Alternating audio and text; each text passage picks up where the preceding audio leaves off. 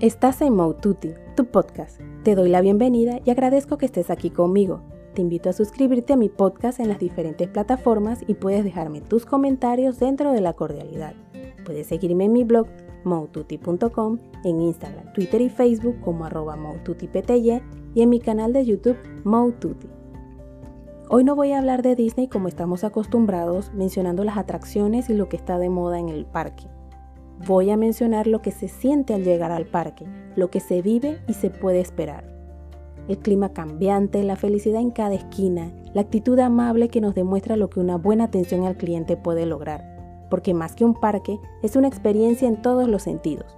Esa magia que sentimos al llegar involucra principalmente la actitud de todo el personal que va dirigida a la atención al cliente, totalmente diferente a lo que uno puede encontrar en otros lugares.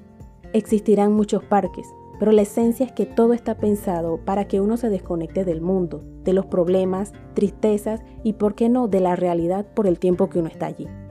Lo más impresionante es que los que hemos ido, esos recuerdos perduran en nuestra memoria, logrando alegrarnos cada día con solo recordar.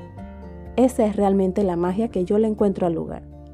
Siento que la manera en que cuidan todos los detalles hace de la experiencia una sensación que involucra todos nuestros sentidos por eso siempre recordamos el lugar con una sonrisa que se dibuja en nuestro rostro con solo pensar en lo vivido en este lugar. El ambiente está limpio, bien cuidado, pintado, organizado, la puntualidad y la amabilidad. Son puntos que siento que sobresalen del resto de los lugares que se dediquen al entretenimiento. Siento que es desde la selección del personal y cómo los preparan, porque hay una personalidad que conozco que trabajó en los parques y tiene esta vitalidad y felicidad que contagia. No importa la situación, siempre trata de sacarle lo divertido y positivo. Tiene tanta energía y determinación que la han llevado a ser un referente para mí de cómo se debe ser en esta vida. Los parques están bien señalizados, uno se siente libre a pesar de estar en un área delimitada, y uno se vuelve niño cada vez que entra al parque. Es sentir la dulzura en el aire y contagiarse de ella. Yo por lo menos las veces que he estado allí no he sentido tristeza ni enojo, siento que la vida va con más tranquilidad que cuando uno está fuera de ese lugar. Es como si lográramos encontrar el punto de equilibrio. Es tan contagioso que uno desearía volver y volver sin parar para disfrutar de esa sensación, para poder vivir una vida más serena y feliz. Llegar a Disney es sin importar la edad una experiencia de los cinco sentidos. Uno vive dentro de los parques la diversión, la comodidad, no hay estrés, la amabilidad y la felicidad que es contagiosa. Es realmente como un mundo donde uno se olvida de los problemas diarios y se sumerge en la fantasía, la amabilidad y la diversión. Desde la entrada a los parques se siente diferente y poco a poco uno sin darse cuenta cambia completamente y entra en un estado de diversión total. Con la tecnología existente, uno puede programar desde antes de ir los lugares que le interesa visitar. Puede tener ideas si son los más demandados para entonces utilizar la opción que ofrecen que es el Fastpass lo que permite evitar hacer tanta fila en las diversiones más concurridas. Hasta puedes, si quieres, hacer una especie de bosquejo de los lugares que quieres visitar y organizarte el horario. Según la época del año que puedes ir, los precios pueden variar. Ya depende del gusto de cada uno si se ajusta al presupuesto o a la época del año que puede ir.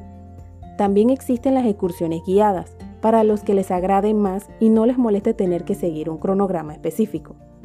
Son diferentes parques, por lo que no recomiendo hacer todos en un solo viaje, porque saldría costoso, agotador y necesitarían muchos días para abarcarlo todo. Perdería la esencia de divertirse porque sería como correr contra reloj. Se puede organizar ir a los parques que más nos gusten primero y así hacer el viaje un poco más corto, lo que también lo haría menos costoso. Una recomendación es que al buscar el vuelo de ida y regreso depende de los días del año. También depende de la cantidad de días entre ir y regresar porque también varía. No es lo mismo ir por 3 días que ir por 10 días. Lo puedes ver al poner los días que vas a viajar cuando lo haces en la página web de la aerolínea. El clima es muy cambiante en ciertas épocas del año, por lo que recomiendo ir preparado, porque puede estar entre frío y calor en un mismo día o hasta llover. Llevar la ropa adecuada para sobrellevar el clima cambiante, capote, abrigos y ropa cómoda. Lo mejor de todo es la posibilidad de disfrutar al máximo sin importar la edad, tener la libertad de volvernos niños sin preocuparnos que puedan pensar los demás, porque no seremos los únicos y es un lugar que hace que salga natural. Existen opciones para quedarse cerca del parque, lo que da la ventaja de estar más cerca. Si te hospedas en los hoteles de Disney, podrás entrar antes a los parques, lo que es una ventaja de tener ese tiempo antes que entren las demás personas. Podrías aprovecharlo para ir a las atracciones que son más concurridas, para ahorrarte tiempo y evitarte las largas filas, que a pesar de que son largas, no se comparan a las de pagar cuentas, ir al banco o alguna otra diligencia. Las veces que he ido siempre ha sido acompañada. Podría ser una buena idea ir sola para ver qué tal la experiencia y si se mantiene la magia del lugar o influye la compañía. Hay opciones para divertirse y pasar un buen momento sin importar las edades, que es lo mágico del lugar. Nos divertimos, desconectamos, olvidamos los problemas y hasta uno vuelve a ser niño. Ya existe la opción de prepararnos desde antes de viajar para tener claro las actividades que podemos hacer, lugares o atracciones que visitar y el tiempo que demoran las filas. Es un lugar que se mantiene en constante actualización y modernización. Es constante en sus cambios, para mantenernos con deseos de regresar una y otra vez a ver las atracciones nuevas que mantienen. Adicional a los parques están los cruceros que ofrecen, por lo que ya no es solamente en tierra.